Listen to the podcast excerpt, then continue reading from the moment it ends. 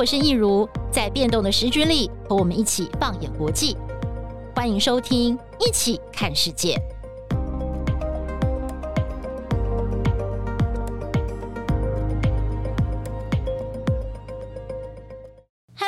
好，欢迎收听《一起看世界》Podcast，我是易如。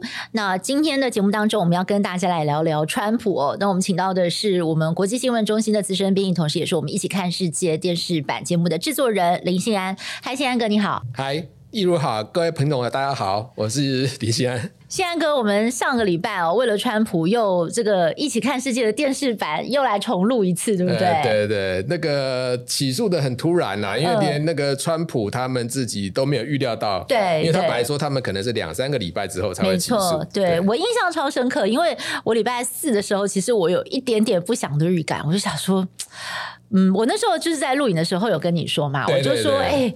万一他明天起诉了怎么办？然后那时候信安哥就有跟我讲说，应该还好，因为那个白爱柔就是那个要起诉他的纽约州、嗯、呃纽约的检察官哦，嗯、他应该是想要再搜集比较齐全的证据，嗯、所以我那时候就想应该还好。那但是也没有办法，因为我们我们就是必须要 follow 最新的时事。对对。结果他真的隔天哇，就是整个那个消息就传开，就说他要被起诉了。嗯。所以这整个事情的演变实在是非常的快。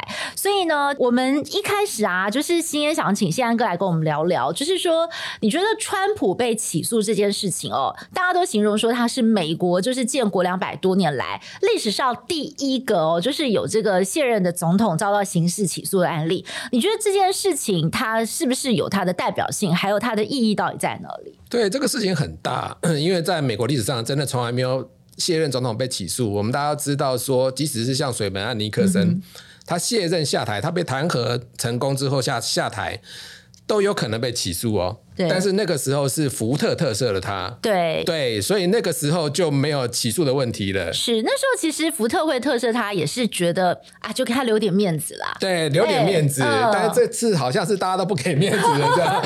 过去美国还有个传统，就是总统嘛，就给他留点面子啊，就算了。哎，就这次你就像你讲的，嗯，没有没有什么人想给川普留面子。对，呃、所以这件事情的起诉，虽然说我们大家可能看过世界各国起诉总统的例子很多，但在美国还真的没有这样子。嗯，嗯，那尤其是这件事情，就是大家对又又又有点八卦，对不对？对，又又超八卦了这样子。嗯、所以这件事情当然就就说他起诉当天，他这样开车从那个川普大楼开到那个地纽约曼哈顿地检署那边开二十分钟，直升机在上面全程这样跟拍，嗯、那个场面就真的很像是那种 O.J. 辛普森的辛普森案这样。对，实境剧对不对？对对对对，对光是二十分钟车程就要拍那个直升机就要上去拍这样。嗯 OK，对，嗯、其实啊，就是就像信安哥讲的啊，这次的这个起诉的理由听起来好像也不是什么国家大事，对，哦，反而是一个就是他在竞选总统的时候，疑似就是说他付了封口费给那个风暴女丹尼尔斯嘛。对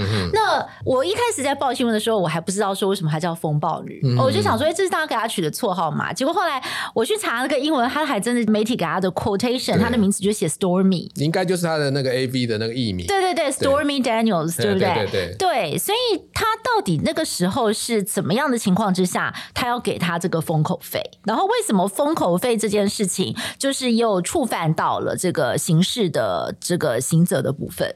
这个事情是这样，就是说当初二零一六年那个川普要选总统的时候，那当然大家都会非常有兴趣，川普以前跟谁有什么关系这个东西嘛。嗯嗯那 Stormy Daniels 以前就跟那个川普有这个婚外情的关系，嗯、但是呢，有婚外情应该是大家都不稀奇，但这个事情是他要出来爆料了。嗯、哼他那时候是好像要早上国家询问报要出来爆料，嗯、国家询问报老板这个时候他刚好跟川普他们关系很好，那个老板，嗯，好像 David Pecker 还是谁这样，对，然后跟他关系很好，所以他就跟川普那边讲。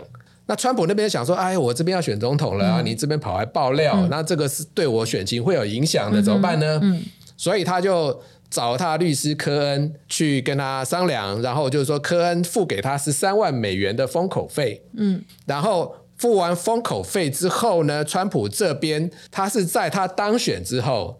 才又补给科恩这个这个钱这样子，哎，是补给丹尼尔，补给那个科恩，因为他那时候是先是用科恩的名义给给 Stormy Daniels 钱，然后事后呢，川普这边再给科恩钱，他把他记账记在律师费上面。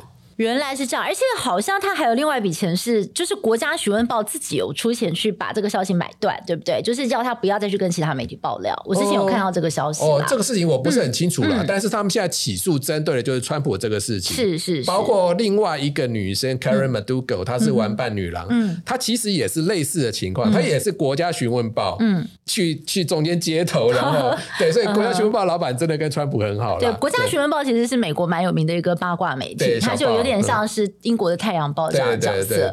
哦，所以是这样。OK，那这个过程当中到底涉及到什么样的司法问题呢？这个司法问题是很有趣啦，嗯、因为像像白爱荣这个事情是说，他们还组织了一个陪审团，说二十三个陪审员。那他是说至至少有十二个，实际有多少个我并不清楚啦。至少十二个陪审员认为证据确凿，嗯哼，所以白爱荣起诉了。那他这个案子是说，他是说起诉了三十四条的伪造商业记录的这重罪是。但是我们大家知道说，在纽约州的法律，就是说你伪造商业记录其实是一个 misdemeanor，是一个轻罪。轻罪，对，明明是一个 misdemeanor，但是他现在把它弄成是重罪。嗯，他是说现在这个东西叫做 felony first degree，嗯哼，其实算是比较最最轻的重罪啦。但是最轻的重罪一条也要判个四，最重可以判到四年。所以你三十四条加总起来，可以判到一百三十六年。哇哇，对，大家听起来有点难以想象哈，付付个封口费，居然可以坐牢坐到终身这样子。嗯、对对，对。那但事实上是因为说白爱荣他们想说这个东西 misdemeanor 不足以，就是说让这个川普这个坐牢，因为一般可能是罚款了事或者怎么样。但是他现在把它卡到联邦法律去了。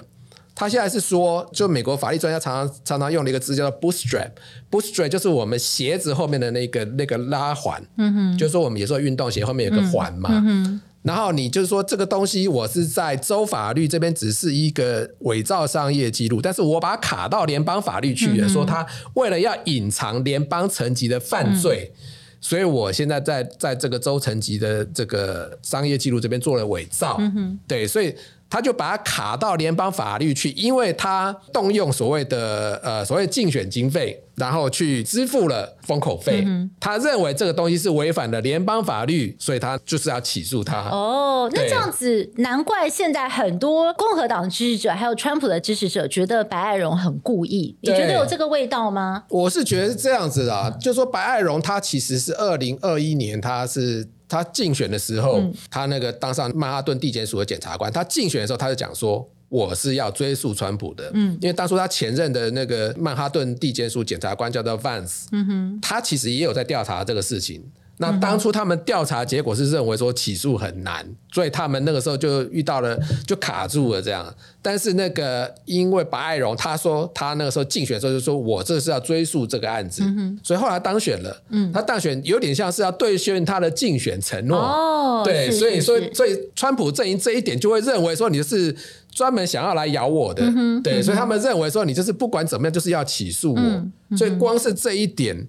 再加上说，他现在起诉他是说他是 felony，嗯，可问题是说他是纽约州的检察官，叫他去起诉联邦罪，这个事情在很多法律专家看起来，他是觉得说你起诉的理由是有一点点。太过薄弱了，对，有点薄弱。哦，原来是这样，那也难怪哦。就是说，川普他这次也是好好的把握这个机会，为他自己来造势。嗯，所以你看，他就是最近有一支这个竞选广告就出来了，嗯，把他自己就是描述成我就是这个受害者，嗯，民主党人要来迫害我，嗯，所以把他从这个呃，不是还有一张照片吗？然后他后面都是那个 bar，就有点像那种监牢要被关起来的。地检署不帮我拍，我自己拍。对对对对对，然后我一路什么呃我。我从川普大楼走出来，我要去那个法庭的时候，那一路的那个过程，他就把它做成像是他以前那个《The Apprentice》谁是接班人那种实境秀的感觉。然后就是说啊，我就是受害者，对，所以你们大家就要来支持我。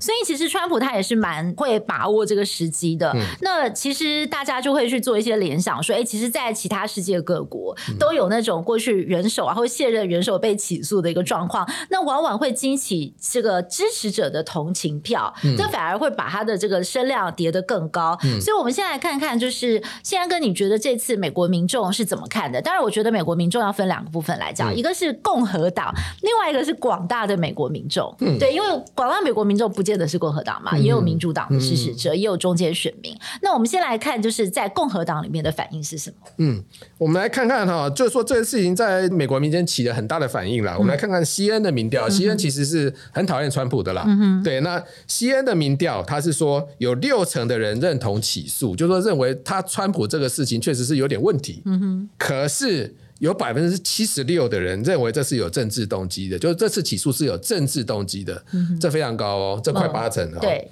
然后共和党的人百分之九十三认为是政治考量，然后百分之八十三的人认为完全是政治操作。嗯，那民主党支持者那当然是讨讨厌川普嘛，他认为说百分之九十四是认同起诉川普的，所以在民间是完全很两极化的反应。嗯哼，可是，在对于这件起诉有没有政治动机上面呢？我认为百分之七十六人认为是有政治动机的，所以这件起诉就非常的引发争议。嗯，对，那。如果说我们看到那种美国这个所谓的这个精英或者是正媒界的感想啊，对，就是说以前那个 CNN 的一个脱口秀主持人叫 John Stewart，那他基本上是蛮自由派的，那他就讲说。他就是开玩笑说：“哎，现在商业诈欺好像在美国好像不能做了。”哦，他也觉得有点太夸张了。对对，他说：“他说好，他他的意思是说，哎，你我不能因为说我想要去跟银行贷款，我就把账面资产做高一点，然后我不能因为说我这个想要避税，我就把账面资产做低一点。这其实在美国很常见。对啊，对，那商业诈欺在美国很常见。结果这事情现在卡到了这个所谓的做联邦重罪，但其实事实上他是他是。”认为说，不管你是谁，不管你是总统或一般平民老百姓，你都是有 accountability 的。嗯哼，就说你不管是谁，你都是应该要起诉的。那因为他说美国，他看太多美国人，就是说很多权势的人就这样逃过法律责任，比如说银大银行的高管，嗯哼，搞起了金融风暴，没有任何责任。对，然后比如说政客或者什么，他们做一些狗皮倒灶的事情，没有任何责任。他认为川普这件事情是应该起诉的。我认为这是一个大家很普遍的一个心态，就是说，好，nobody's above the law，嗯，没有没有问题，nobody's above the law。可是你要起诉川普，你是拿什么东西来起诉他？这就有争议了。嗯，对，比方说，我们看哈哈佛法学院的教授说，这个起诉是硬结合了州的法律跟联邦的法律，嗯哼，但是这两者之间是没有关系的，是。他硬把它卡在一起，对，然后他这个会引起严重的法律问题，嗯哼，嗯。然后你还必须证明说伪造商业记录是为了掩饰犯罪。嗯哼，那这个你要怎么证明就很难了。嗯，因为你所谓的所谓川普拿竞选经费去这个、嗯、支付封口费，对你、嗯、你怎么证明他那个这东西是竞选经费呢？对，对他如果说是从我所谓的募款账户里面拿那个钱去，嗯嗯、那你可能有证据。嗯，问题是说白爱龙有没有拿出这个东西呢？嗯、哼目前看不太出来有。嗯嗯、对，所以这个东西就会是一个有一个很大的问题。嗯还有一个问题就是说，诉讼有没有过期的问题？哦，对，呵呵就是说，因为这已经是二零一六年的事情。对，你看，违反商业记录在纽约州的法律起诉年限是两年。哦，那它是二零一六年，所以二零一八年就过了。对，但是如果你是说你是意图掩盖犯罪这重罪，起诉时效是五年。嗯哼，二零一六年加五也过了。对对。所以说你要怎么起诉他呢？嗯、然后白爱龙他他可能用了一点，就是说被告持续不住在纽约，嗯、哼对，然后这样就可以这个起诉的时间就会暂停计算。哦，对，还有这种。可是大家心想说，他不是常常去纽约吗？对，对他那时候可能待白宫嘛，对，待白宫去啊，或者白宫待海湖庄园、佛州，然后可能去纽约比较少，但是也有去啊。对。那你要你要这样说，因为他持续不在纽约，所以可以起诉他，对，所以可以起诉他。这样太绕了吧？对对，就是说大家想办法，你想了半天，你就是要就是要起诉他嘛，所以你少了一大堆理由要起诉他。对，那如果川普方面说这个事情超过法律追诉期限，所以要撤销起诉，怎么办？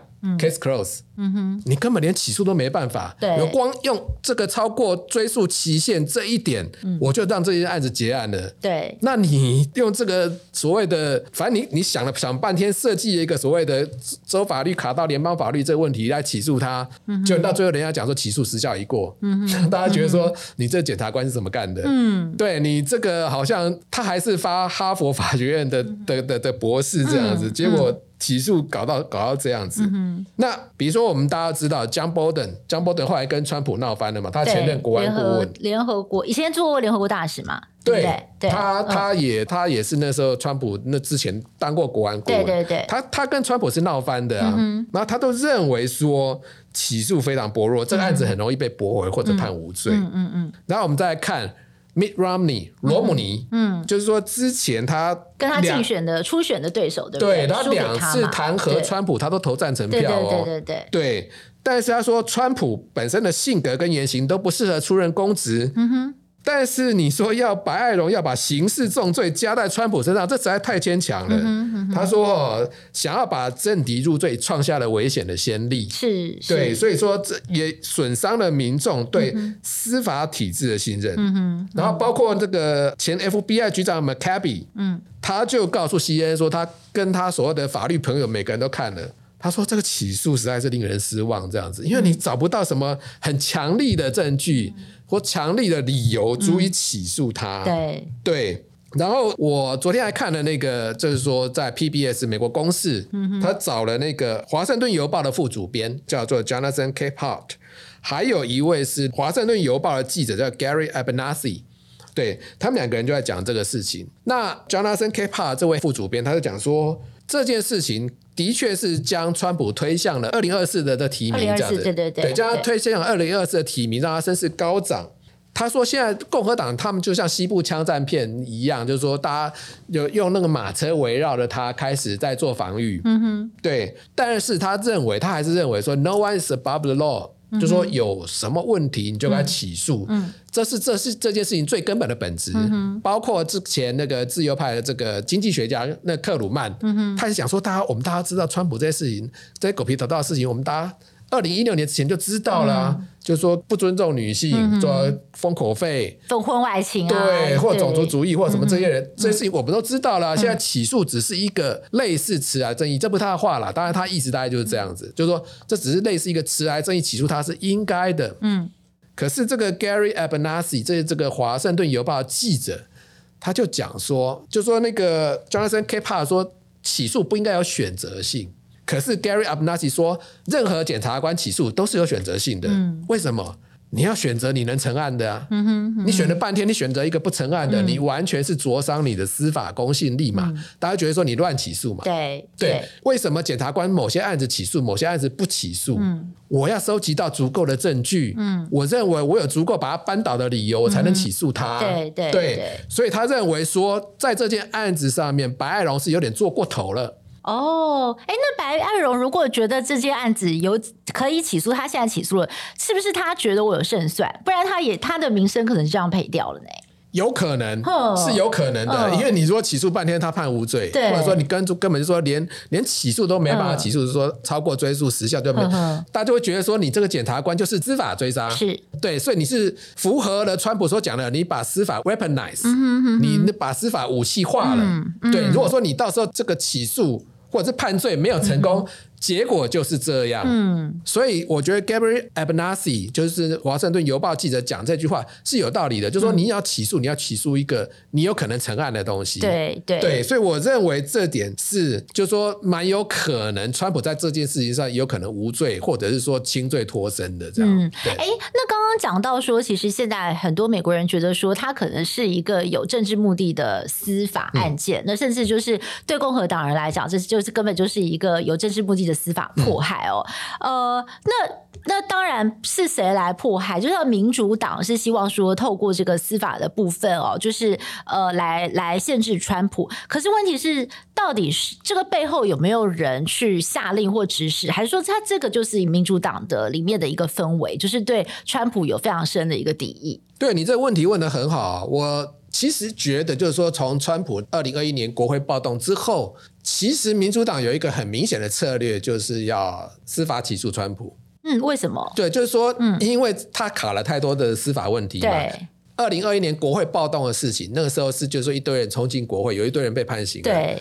但是大家一直很难找出说他有没有煽动嘛？跟川普有没有关系？所以大家现在是。尤其这个理由是比较比这个所谓的封口费案是更充分一点点的，就是说，假如说你说他有煽动或幕后指使，这有可能会成案。嗯，嗯，对，所以那个时候他们组织的所谓一个调查委员会，在这国会的时候，就是要要弄这个事情。嗯、对，但是因为后来这个其中选举。二零二二年其中选举之后，这个共和党他们组长的众院，嗯、他这个现在所谓的这个国会暴动案的调查就有点无无疾而终的无疾而终的感觉了，因为现在反而是这个共和党的人比较想追查拜登家的事情，这样的。嗯，对，那。我认为从当初一直到现在，就是说他们一直了解说川普其实是民主党最大的敌人，嗯哼，对，那所以他们一直想说用司法的问题来卡他，嗯哼，嗯、对，那其实那个川普的司法问题也很多了，我们都要知道，就是所谓的所谓乔治亚州的这个选举选举案，就是说开票，他说你怎么没有多一万七千票给我之类的，对，他好像有打电话去抱怨嘛，对对对，然后还有所谓的机密文件们在彩湖庄园搜出了一堆机密文件，对。就是说，这些案子听起来都比较有可能会让川普所谓的坐牢，或者是这个犯下重罪的问题。嗯、可你现在就是说，你现在起诉了一个封口费案、打头阵这样子，嗯这个事情万一判了无罪，嗯、大家就讲说你后面那些东西都是接二连三来的，都是故意要针对他的嘛？对，所以就是说。大家可能民主党很多人心里想说，对啦，我们是应该想办法追溯川普，可是不要拿这个打头阵嘛。对，对你 你拿你拿国你拿国会暴动案、机密文件们、乔治亚州的案子，搞不好都更有可能这个让川普在因为司法的问题坐牢或怎么样嘛。嗯、所以这个问题就是说，他民主党人有时候看自己也觉得摇头啦，嗯、就是说他们好像搞错方向之类的这样。但问题说司法就是司法，嗯、对那。他要怎么运作？他是有他自己的这个独立性嘛？对，时程跟独立性，他也不能说怎么样这样子。对。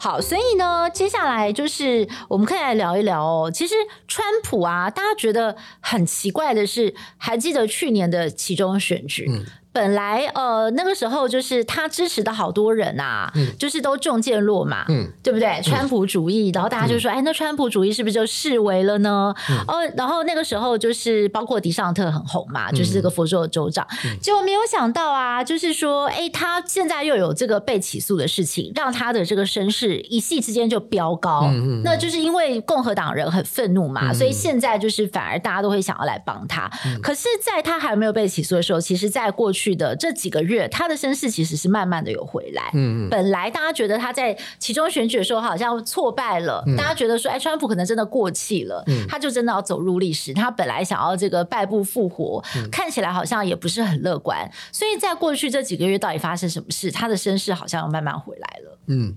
川普其实是最早宣布说他要竞选二零二四的，对，他最早宣布，然后他还有其他人，什么 Nikki Haley 啊、Pompeo 这些人也宣布了这样子。对，所以川普他占了一个优势，就是说台面上没有人，只有我在一个人独秀这样子。哦。当然，其他 Nikki Haley 或者是 Pompeo 他们也有，但他们声势不够高了，可能他们民调都不到百分之四这样子。对。那川普他可能至少他百分之二三十以上起跳。嗯、对，那那。包括那个佛州州长迪尚特，嗯，对他其实民调也挺高，之前、嗯嗯、对，那所以呢，其中选举之后，大家可能共和党他其实一直有一点点想要摆脱川普了，嗯、因为川普这个人确实是一个争议人物，对，有有点嘛，其实他当初本也不是共和党里面的人，他不是共和党里面建制派的人嘛，对，对，然后他后来因为那个时候参加共和党初选，他就他就出现了，嗯、就变成共和党大家都跟着川普走这样子。嗯那可是现在问题来了，他现在身上一大堆官司问题，嗯哼，对，然后他又有这个所谓的二零二一年这个国会暴动的问题，这样，嗯、所以共和党里面有蛮多人其实想要摆脱川普的，对，对，那其实我觉得现在想出来跟川普竞选的这些人，其实也都是有人想要摆脱他，嗯，可是现在问题来了，现在出现了这个官司，嗯，对，那现在出现这个官司，对他那个民调是瞬间飙高了，嗯、就之前比如迪尚特在二月份的时候，跟他民调只差百分之三还百分之四然后后来他到三月份的时候，民调差百分之八，嗯，然后起诉之后，川普的民调突然飙高了，飙高了差不多可以领先迪尚特百分之二十六。哇，这个差距突然一夕之间就拉大了。对对对对，嗯、那我觉得现在是这样，就是在共和党这个氛围底下。他起诉我们共和党的前总统，就在共和党里面的人认为说，你起诉我们的前总统，你是要跟我们作对。嗯，对。那所有的共和党人，即使是当初啊、哦、跟那个川普不和，因为这个二零二一年这个国会暴动事情，彭斯啦，嗯、或者是说这个迪尚特，嗯、他们其实都对川普有维持。对。但是因为这个起诉的问题，他们就围绕在川普旁边，他们讲说这起诉是有问题的，嗯、这是这是政治起诉、司法追杀。嗯、对，在这个情况之下，川普的民调飙高是很自然的事情。对，对，然后我自己个人认为啦，我认为不能完全把它视为说这个东西就叫做川普的支持度。我认为是民众对。这个司法起诉的不满跟愤怒，不满跟反应，嗯，我认为就是说，如果说这个事情慢慢下去，因为他到十二月才要开庭，嗯。他如果慢慢走下去的话，这个民调领先度可能会慢慢下降，哦、因为现在是事件的当头。对对，对，所以我认为就是说，这个民调飙高不是永远呐，因为你这个共和党或者说民主党他们的总统初选是要到二零二四年年初才要开始，对，从现在到明年都还有差不多一年的时间，嗯，很久。现在小时候胖不是胖啊，你说你现在 民调现在民调高不是高，你现在飙这么高没有用啦，就是说。也不是说没有用，就是说他当然，川普想要在这个时候我扩大领先态势，一拳击倒迪尚特。嗯，问题是迪尚特都还没宣布要竞选。对，对，当然他现在民调可能看起来比较低。问题是说他现在还在当佛州州长，他我不需要急着宣布嘛，是，我还可以看事情的进展嘛。对，那比如说我们大家就算到了明年二零二四年好了啊，你说当当时一开始民调高的人就高吗？那也未必啊。我们看比如说民主党的以前总统初选，比如说 Howard Dean，嗯哼，那个以前那个好像是个牙医嘛。他以前名声势超高的，选选选选到后来就不见了。嗯，对，还有比如说 John Edwards，也是啊，他那时候看起来哦，那个年轻好男人形象，就没想到后来爆发这个所谓的婚外情的问题。嗯，他的身世就垂下去了。对对，然后比如说那个共和党的 Rick Perry 什么的，当初其实身世也很好。嗯哼，所以你即使是在这个二零二四年这个开始选的时候，一开始民调高的人也未必是高。是，这全部都是一个动态的关系。你现在冲到最高。未必就会是最后的结果。嗯哼，当然，这对他取得了是一个有利的态势啦。嗯哼，对。但是，川普的事情是没有完的啊。嗯哼，他不只是这个封口费官司，嗯、他这封口费官司结束之后，当然也未必结束了。就是说，可能接着下来还有所谓的这个国会暴动案，对，乔治亚州开票案，对，还有这个机密文件门，尤其机密机密文件门，那根本就在他家抓到机密文件了。那那那那是一定会有问题的啦。对 对对，所以。这个问题就是说，现在好像是他领先迪尚特很多，可是我觉得未必是最后的结果。是对，对其实迪尚特我觉得也是蛮有趣的哦，因为他。就像刚刚宪安哥讲的，共和党人其实很多人对川普是不满的，也觉得他可能不太适合再代表共和党出来竞选，就是在跟这个呃拜登打打对台。所以其实共和党人很多人，包括共和党支持的媒媒体哦，呃媒体啦，就是他们属性比较右派的媒体，是蛮想捧迪尚特的。对对，但是问题就是呃，迪尚特他现在其实呃也有很多人会把他跟这个现在新北市长侯友谊的状况做比较啦，就是说他们都是。现在身上是有一个公职，现在有限职，所以他们可能必须要静观其变。嗯、那当然就是就台湾这个侯市长部分，因为现在距离这个初选的时间很近了，他可能没有这么多时间可以去等待，他必须要赶快去做出他的决定。但是对迪尚特来讲，就像是现在哥刚刚讲的，他时间还很多，嗯，他慢慢等，因为他到今年的十二月，甚至到明年的一月，他再来去做决定还还不迟，因为呃，美国的总统大选是。二零二四年的年底是十一月的时候才要投票，所以他时间还很长，所以呃，到时候就是呃，是谁会出来代表共和党，其实还蛮不一定的。嗯、不过另外一个就是最新的一个发展，就在我们录音的今天哦的前一天，就是美国现任总统拜登，嗯、他终于第一次对媒体很明确的松口说：“嗯、没错，我就是要选了，我就是要来竞选连任。嗯”而且他是在美国的这个很有名的晨间新闻节目 NBC Today Show 上面，他其实是参加一个复活节的活动。嗯、主持人问他，他就是这种随口说：“啊，对啊，没有错啊，我是要，我是准备要宣布要竞选连任了，嗯、就是只只是我我要找一个比较适当的事情。嗯”其实，在今年年初的时候，他的太太吉尔拜登就已经先把这个消息透露出来了，嗯、所以大家可能也有心理准备，拜登就是要来选。那可是拜登现在对呃美国民众来讲，他最大的问题，大家可能会觉得他年纪真的太大了，嗯、所以你会觉得说，呃，现在。川普被起诉的这个官司，嗯、民主党人会怎么样来评估这个事情？对拜登要竞选连任是有利还是是不利的呢？我认为就是说，假设最后这个共和党出来的是川普的话，我觉得。民主党人会喜欢哦，怎么说？就是说，就是拜登出来对决川普的话，嗯，他们认为是有胜算的哦。哦，怎么说？对对，就是说，因为当初其实拜登就是击败了川普嘛，对对。那那他们认为说，其实就是川普就是有点胡搞瞎搞这样子，所以他们才会推出一个拜登，其实他看起来没有那么有魅力，都可以击败川普这样子。那当然，这个拜登是大家妥协出来的人选，嗯，他这个人也没有太左，嗯，然后他比较就民主党比较中间派一点点这样子，所以他他来击败这个川普就是一个。比较有机会的这个情况，嗯，嗯，那就是说，事实上，《华尔街日报》他们就有讲说，其实很多民主党人是认为说，他们希望是看到拜登再次对决川普的理由是什么？嗯，第一个说，如果是川普出现的话。川普现在是七十六岁，对，他如果说二零二四，他再多个两岁，他七十八岁，嗯、那拜登看起来就不会太老了。哦，对啊，他的对照组没有跟他差很多。对啊，大家大家说这看起来就是一个老人院对决 这样子。对，那拜登二零二四年八十二岁，他如果当完，假设他连任，对，他当完就已经八十六岁，这是这真的是美国史上最长寿的总统哦。对，最长寿而且是最老的总统对决这样子。对对对对，对没错。就就如果说是这个川普出来的话，就淡化了对拜登的年龄跟能力的顾虑，嗯，嗯，而且他们认为说这个川普很暴躁易易怒啦，嗯、对，所以他们他们也很熟这个对手了，知道怎么打他这样子，对。那第二点就是说，他可以凸显这个拜登的操守素质比川普好，嗯，对，你真的要比这个川普。操守素质好，应该蛮多，不会太困难 这样子。对，蛮多候选人都可以符合这个条件。对，那那主要是说，因为他是现任总统嘛，你大概也很难说，我把他拉下来，我另外提名一个人，就是说这个拜登嘛。哈。对。第三点就是说，搞不好民主党还比较容易募款。因为他说，川普只要讲一句话，那民主党的那个支持者就会气死，说：“来，我捐两倍的钱。”对，他说，这个民主党有一个在费城帮民主党募款的一个一个人，他讲说，二零二零年总统大选就这样，川普讲了一句话，民主党的那支持者气死了，然后说我捐两倍这样子。对，他说我募款反而搞不好还比较容易，是，所以他们其实是有点希望说川普。就是说，拜登跟川普再次对决，我觉得就是说，现在就是拜登他有点好像是看到说，因为现在这个川普声势突然跳上来了，共和党里面好像可能就是他了，嗯，所以我出来我就比较有胜算了。哦，对对对，但是如果说是这个迪尚特出来的话，哦，那应该很困难吧？迪尚特出来就有点困难了，因为第一方面显得我很老啊，嗯、迪尚特才四十四岁啊，嗯、对啊，而且这个这迪尚特看起来年轻有活力，然后又看起来好像很会做事这样子。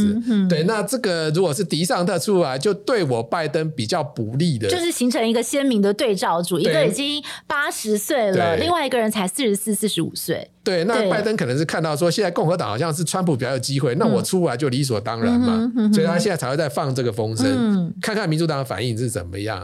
因为他自己还自嘲说，这个好像党内对我出来好像有点没有那么热情这样子，哦、对不对？所以他现在、嗯、他现在当然是摆低姿态，对对，摆低姿态，但是又说我好像要连任这样子。嗯、我认为这个事情就是说。看起来目前这个态势可能是这样，民主党可能比较难有人跑出来挑战他，或是有实力挑战他这样。哦，所以现在民主党放眼望去，也好像没有看到什么人站出来说，对，我就是要来挑战拜登，我就是想要在二零二四年取而代之。对，但当然他年龄是个顾虑啊，真的大家比较担心说。问题是这样，可是问题是说，如果真的是川普出来的，那好像对啊，大家都一样老，没什么了，没什么好讲的，对不对？对对对对。其实，在美国的这个选举当中，也有一个传统啦，就是说，呃，不管是民主党还是共和党，通常都会尊重那个现任总统，对不对？如果说现任总统今天想要连任的话，通常大家就 OK，好吧，那就这样，就是不太会再有人跑出来说，哦，我要我要取而代之，我要跟你挑战，除非他真的很很差啦，没错，差到说完全选不上那种，嗯，了解，对，所以啊，就是你会觉得川普这个有人形容说，这个是可能是川普最后的这个疯狂之旅哦。对，他最后的这个发展，就是呃，宪安哥就帮我们做个总结。你觉得接下来有哪些值得观察的面向？就是说，哎，我们的听众朋友或观众朋友在看这整个案子的发展，还有看美国的 二零二四总统大选的时候，可以 keep in mind 的。是这样的，就是说，我自己认为，就是说，共和党他们其实是一直有点想要摆脱川普，因为川普其实。他带来了很多的这个所谓的支持者，他 really the best，就是说我们让我们的很多支持者把他团结起来。嗯哼，二零二零年跟二零一六年来比的话，他甚至是选票是比当初还高的哦。对，只是说他激起了更多的反川普的人出来投票。嗯，嗯，结果到最后川普是落选。嗯哼，所以共和党一直现在一个两难，就是说川普可以号召团结支持者。可是他也让反方向的他激起了更多的反对者，对，就是反对者也会团结起来，蜂拥而出出来投票，就是不想让他当选。对，对就说我要怎么争取中间选票，我不要让他们反对我。对，因为很多可能中间选票他都到最后是反对川普的，他们一直想要摆脱这个问题。可是问题是说，现在因为这个起诉官司，让他们很难去甩掉川普的这个影响。嗯、对，那。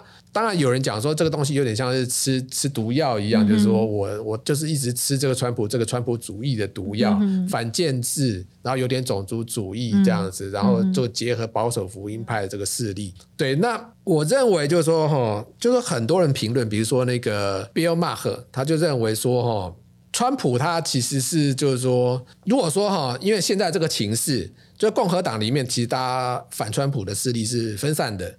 比方说，他有这个 Nikki Haley，有这个 Pompeo，还有什么跟 Mike Pence 也要选，然后这个当然还有迪尚特，嗯哼。如果你想要扳倒川普是不容易的，因为这些人势力是分散的。对，他说如果是 one on one，嗯哼，如果是迪尚特单独对决川普，有可能迪尚特会赢。对、嗯，那这样共和党有可能会在大选中取得胜利。嗯哼，假设是川普出现的话，嗯、那么这个拜登是有可能胜选的。嗯哼，嗯哼对，拜登是有可能胜选的，因为这个其实就是。川普做的这些事情，其实引起了很多反感。嗯、其实大家都也都了解他。二零一六年大家可能还不太了解他，就他当选了。对，现在做了这么多事情，很多的反对势力其实都已经看得很清楚，嗯、哼不太可能会去支持他。嗯、那如果真的是共和党在川普出现的话，那有可能就是说再一次滑铁卢。嗯哼，对，所以。共和党很多人是寄望迪尚特的，嗯、那迪尚特是一个很有趣的人物啦，这样子，嗯、因为我们大家可能以前不是很了解他，就是说他是一个贫苦人家出身的，中产家家庭，蓝领阶级出身的，嗯、然后他这个靠着努力念书，念到这个耶鲁，嗯，念到这个哈佛，法学院，对他念他去耶鲁的时候，他还拿了那个棒球奖学金，他是耶鲁棒球队的队长，对，所以他很喜欢跟人家呛说，来来来，你有本事跟我直球对决，对因为他真的会打棒球这样子，对对对对对，那他又是海军陆战队，对不对？对，然后他说他是当初是这个受了汤姆克鲁斯这个军官与魔鬼那部电影的影响，对对，然后他跑去这个当那个海军的律师，然后也去伊拉克这个海豹部队那边当过律师这样子，所以他常常是讲说我是退伍军人，所以他。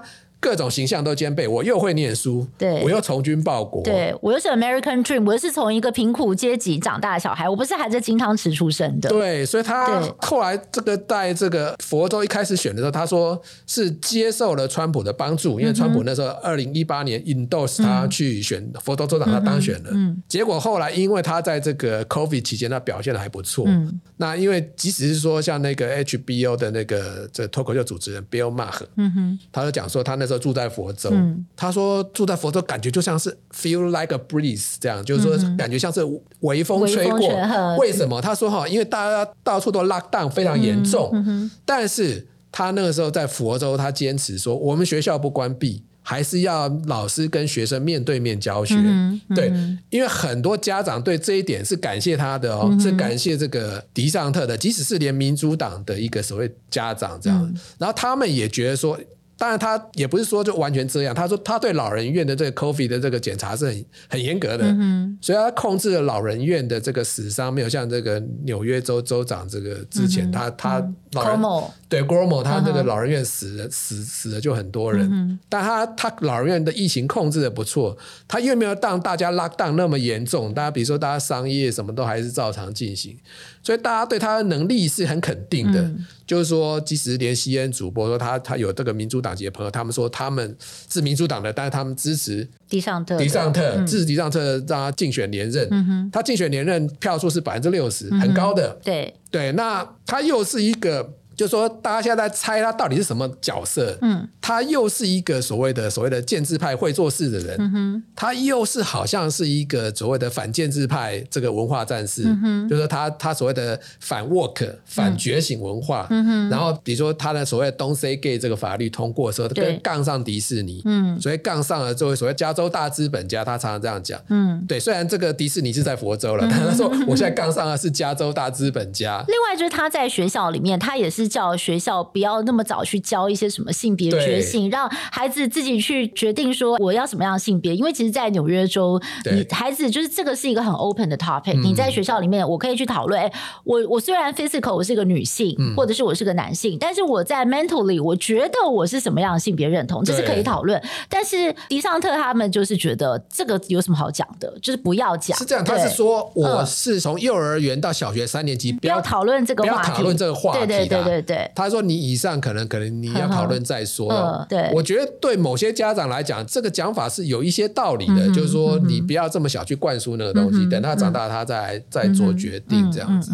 所以这些就是说，在佛州来讲，他是有固定的支持度的。对，那当然就是说，我们大家看他讲话。我自己看迪尚特讲话，我自己是觉得有一点点戏剧性的，因为我觉得他、嗯、他的讲话有点表演性质。嗯，我看他讲话都觉得有点像在表演这样子。感觉是被训练出来的吗？对对对，那 当然也有人讲说，他当初就川普爬起来之后，他很多讲话姿势有点学川普啊。但就是说，当然川普爬上来之后，共和党里面很多人讲话都有点像川普这样。对对，那可是就是说，他两方面都捞得到票，就是说他。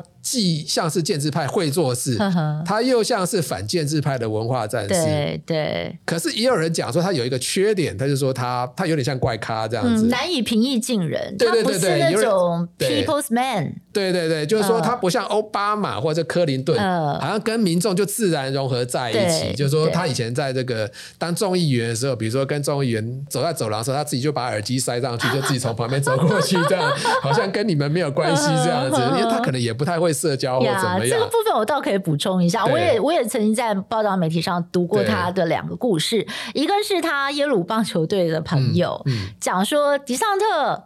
很会念书，能力很强，嗯，人缘嘛，嗯，就不予置评了。对，哎、欸，所以另外一个故事也很妙，就是、嗯、呃，应该是曾经跟他一起工作过的同事或什么吧，就说有一次跟他一起搭计程车，或应该不是计程车，就是有司机载的那种车哦，要从佛州到机场去，他们要一起飞到别的地方。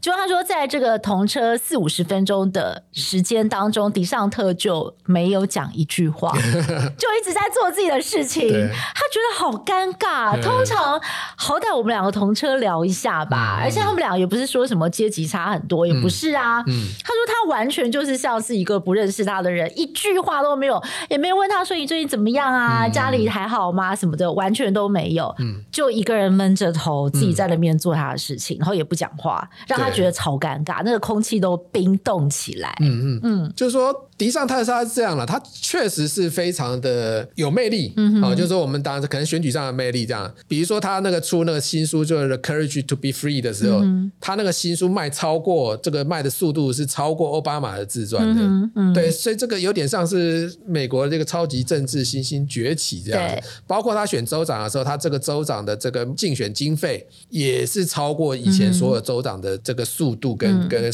这个数量，嗯、所以大家认为说这是一个超级政治明星崛起了。嗯，那大家也在问说，就说募款捐款给迪尚特这些人，他们是捐款给佛州州长吗？嗯哼，不是哦，他们可能是看到二零二四，他们可能是捐给总统候选人，他们可能是捐给二零二四。对，所以这一点来讲，迪尚特确实是完全不可忽视的一个政治力量。嗯、当然，也有人这个民调说，你现在说川普领先迪尚特。问题是说，你去调查初选的州，比如说 Iowa，或者说当初最早初选那几个州的话，嗯、迪桑特可能还是跟这个川普是在伯仲之间的。嗯，嗯，所以你现在看这个全国性的民调其实是不准的，你要看。之后，嗯哼，初选的时候，那时候民调是怎么样？那个才能决定迪尚特他到底是真的有这个实力。嗯哼，那当然有人就是说，比如说我刚刚讲的，说他怪咖，这是那个《纽约时报》的这个作家 Tim O'Brien，嗯哼，对他讲说，他不认为说没办法跟选民自然交流的人，可以真的获得总统大位。嗯这是他的看法了，这个东西我们就不知道迪尚特到最后他的这个适应能力是怎么样。嗯、不对，不对，我觉得是有待观察。对，不过听说他老婆很厉害，啦他老婆很厉害，会帮他，然后就是会一不断的教他说，你要怎么样去跟公众群众来互动，而且他老婆是一个好像还蛮有魅力，也是很亲和的人。对，他是电视主播出身嘛，电视主播。对对对，所以这当然是有待观察。所以嗯，我自己就是简单做个我自己小小的感想的结论。就是我会觉得，当然这个事情还蛮久的，还可以观察。但是对民主党人来讲，我觉得如果今天是川普出现的话，他们可能就松一口气，嗯，就觉得说，哎，拜登可以好整一下，应该就是觉得高枕无忧，比较 OK，可以有机会连任。但假设最后出来是迪尚特，那我觉得拜登可能就会很紧张了。对，因为我觉得川普最主要是他有这堆官司问题。嗯，你现在只是一个封口费案，虽然也许到最后不起诉或无罪，可能到最后这些官司一件一件加上去之后，我想说，哇。我们要选总统人这么多官司，嗯、这么多问题，嗯、怎么办？有可能会打不赢拜登。对。对，那如果说迪尚特出来，迪尚特是一个清新的人呢、啊，对，他身上都没有卡到案子啊，是，对啊。那如果说他来打拜登，拜登至少身上他也有机密文件门呢、啊，对，他他也卡到这个问题啊，对。还有就是，我觉得迪尚特对中间选民是有吸引力的。对对，嗯，对，他对，就是说他大家觉得他会做事，没错，对，所以这个对拜登来讲，可能就会陷入苦战了。假如今天是迪尚特代表共和党出现的，嗯，不过最后的结果是怎么样？那真的套那句老话，我们就只能够继续看下去了。对，没错。对，好，那我们今天非常谢谢新安哥来到我们的节目现场，跟我们大家来分析这个川普被起诉了这件事情，对于就是呃现在这整个美国社会的舆论效应，还。有就是之后对于二零二四的总统大选可能会怎么发展哦？那我们大家就来密切的关注吧。那我们的听众朋友还有观众朋友，谢谢大家的收听还有收看哦。那呃，假如大家有任何的 feedback，非常欢迎大家可以来到我们的脸书粉专还有 IG 留言，也别忘了每个星期天的晚上十点钟一起看世界电视版，我们也会整理当周最新的国际时事，为大家带来精辟深入的分析报道，也请您准时锁定。那么一起看世界 Podcast，我们就下次再会喽，拜拜，拜拜。